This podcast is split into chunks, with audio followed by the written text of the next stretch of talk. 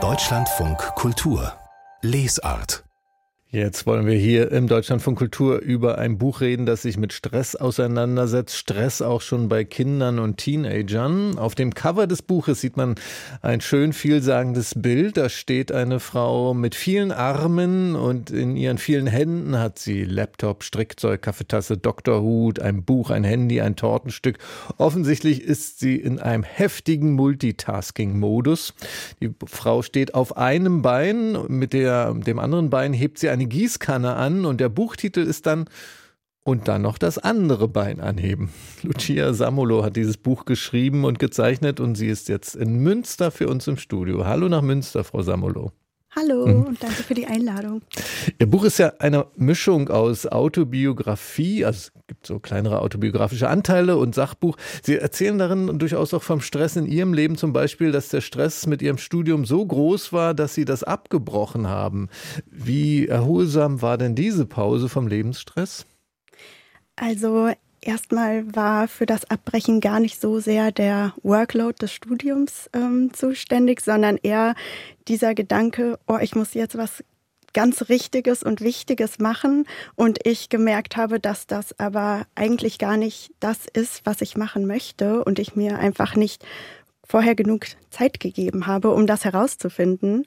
Was und einem ja auch Stress macht, wenn man das Gefühl hat, man ist jetzt auf dem falschen Dampfer unterwegs. Ne? Ganz genau. Und ähm, ich dann mit diesem Abbruch oder mit der Entscheidung, dass ich das erstmal nicht so weitermache, ein Riesenstein vom Herzen gefallen ist und ich eben wieder viel mehr Zeit mir geben durfte, ähm, mir zu herauszufinden, ja, was ich denn eigentlich gerne machen möchte. Aber Sie erzählen auch, dass Sie dann, äh, als Sie dann raus waren aus dem Studium, dass dann doch viele Fragen kamen. Ja, und was kommt jetzt? Was machst du jetzt? Was machst du jetzt? Was machst du jetzt? Was auch ein Stressor ist, oder? Auf jeden Fall. Die kommen ja irgendwie so häufig in so vielen Etappen im Leben. Das heißt, immer wenn man gerade irgendwie was abgeschlossen hat, soll es schon wieder weitergehen. Mhm. Oder man hat das Gefühl, ähm, dass alle schon wieder neugierig sind, wie es denn jetzt weitergeht und was man dann macht und was man dann macht und was dann kommt. Und genau, irgendwie habe ich mich gefragt, wann im Leben hört das mal auf und wann, wann darf man sich, darf man auch mal an einer Position bleiben oder sein. Und das ist mhm. mhm. für einen selber in Ordnung so. Das ist ein Thema in Ihrem Buch. Ähm, Sie kriegen es auch hin, äh, ziemlich komplizierte Theorien über Stress äh, sehr anschaulich zu erklären. Zum Beispiel die von, wenn ich es jetzt richtig ausspreche, die von Eu und die Stress, also von gutem und negativem Stress. Ähm, können Sie das in aller Kürze für uns vielleicht nochmal wiederholen? genau. Ähm, es gibt den einmal den, wenn wir davon reden, dass, ach, ich bin so gestresst irgendwie, wenn man das als Antwort gibt auf die Frage, wie es einem gerade geht, dann ist das meist der Distress. Das heißt ein negativ behafteter Stress. Und es gibt aber auch den Eustress, der ähm, eher für so kurzweilige Situationen gilt. Das heißt, wenn ich jetzt gerade hier im Radio bin und ein bisschen aufgeregt bin, mhm. bin ich auch auf eine äh, Art gestresst ähm, und mein Körper ist in einer Art Alarmbereitschaft gesetzt, aber in einem positiven Sinne. Das heißt, es werden die Hormone ausgeschüttet, damit ich ähm, ja gut funktioniere und ähm, ja eben alle Sinne wach sind. Mhm. Und das ist eben eine positive Situation, weil sie uns auch ähm, positiv beeinflusst in dem Moment. Und der Distress ist aber negativ. Das heißt, wenn ähm, wir das Gefühl haben, wir können Aufgaben nicht bewältigen, wir haben die ähm, Option dafür nicht, wir fühlen uns hilflos und ähm, die Situation wirkt vielleicht ein bisschen auswegslos und geht länger. Jetzt äh, bin ich sehr dankbar, dass Sie ähm, durch die Blume zumindest gesagt haben, dass Sie diese, dieses Interview hier mit Deutschlandfunk Kultur als positiven Stress empfinden. Und Auf jeden Fall. Ein hab, sehr gutes Beispiel.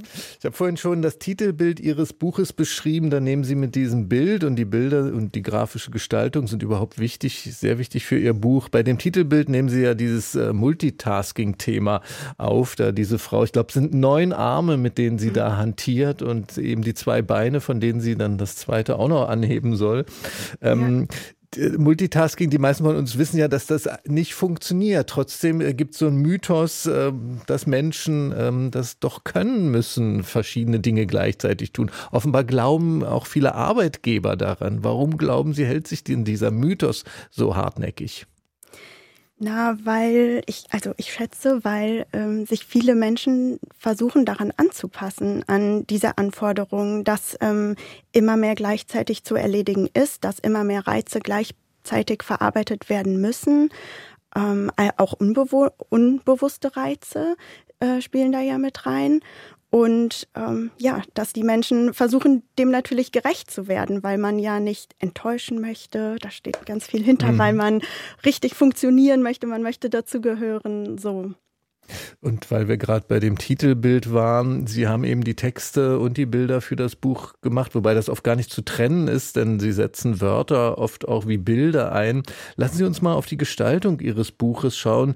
Am besten mal an einem Beispiel, wenn Sie mal bitte, jetzt wie in der Schule, Seite 42 bitte aufschlagen ähm, und uns mal erklären, was Sie da auf diese beiden Seiten 42, 43 gebracht haben und warum Sie das auf diese Weise getan haben.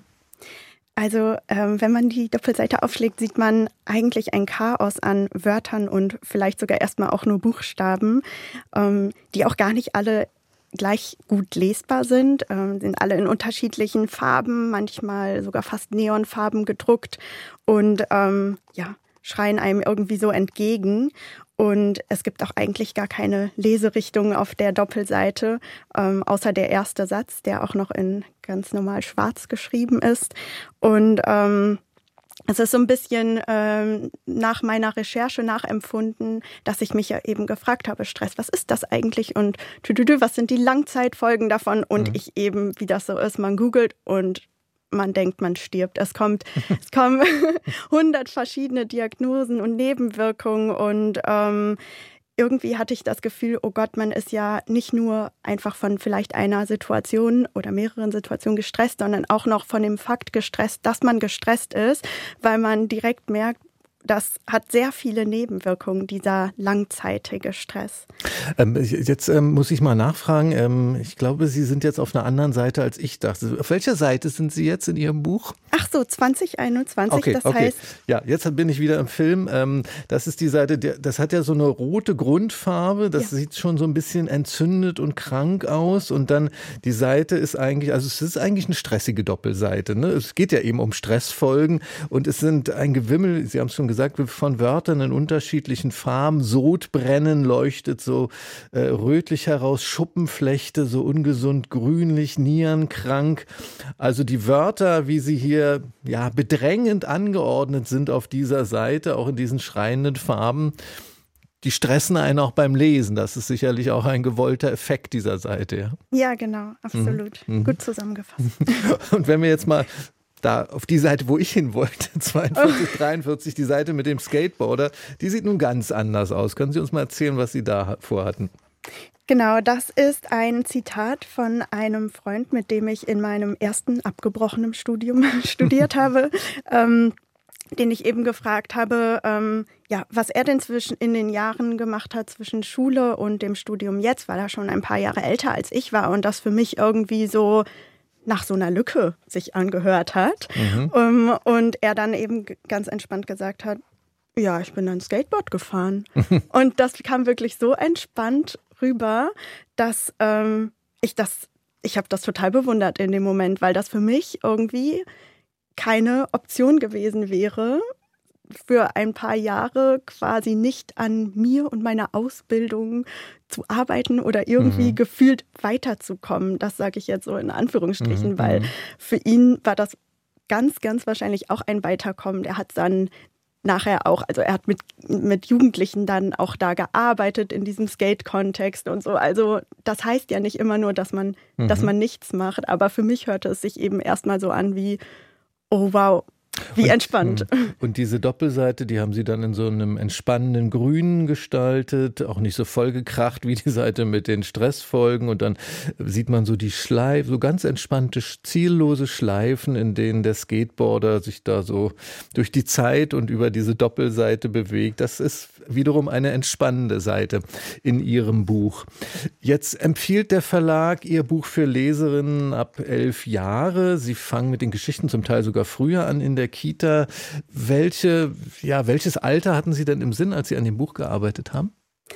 Das ist immer eine gute Frage und das finde ich immer bei allen meinen Büchern eine schwierig zu beantwortende Frage, weil ich, ich sage immer gerne, ich schreibe die für alle. Also ich finde nämlich einerseits auch, dass Kinderbücher immer auch für Erwachsene sind. Mhm. Und ähm, natürlich, wie Sie schon sagten, das ähm, Buch fängt schon an damit, dass man ja irgendwie nach dem Kindergarten entscheidet, ähm, auf welche Schule geht das Kind. Und ähm, ja. da steht schon dieses erste und was kommt dann äh, Frage an. Mhm. Und ähm, ja, im Kopf hatte ich irgendwie alle Menschen, die vor so einer und dann Frage stehen, sag mhm. ich mal. Das heißt, gar nicht unbedingt auf ein Alter fokussiert. Also ein Buch für alle Menschen schon ab elf und dann noch das andere Bein anheben, wie Stress weniger stresst. Fast ohne Toxic Tipps, das Buch von Lucia Samolo. Das ist bei Bohem Press erschienen mit 100 Seiten. Der Preis ist 18 Euro. Haben Sie vielen Dank für dieses angenehm unstressige Gespräch. ich danke auch. Tschüss.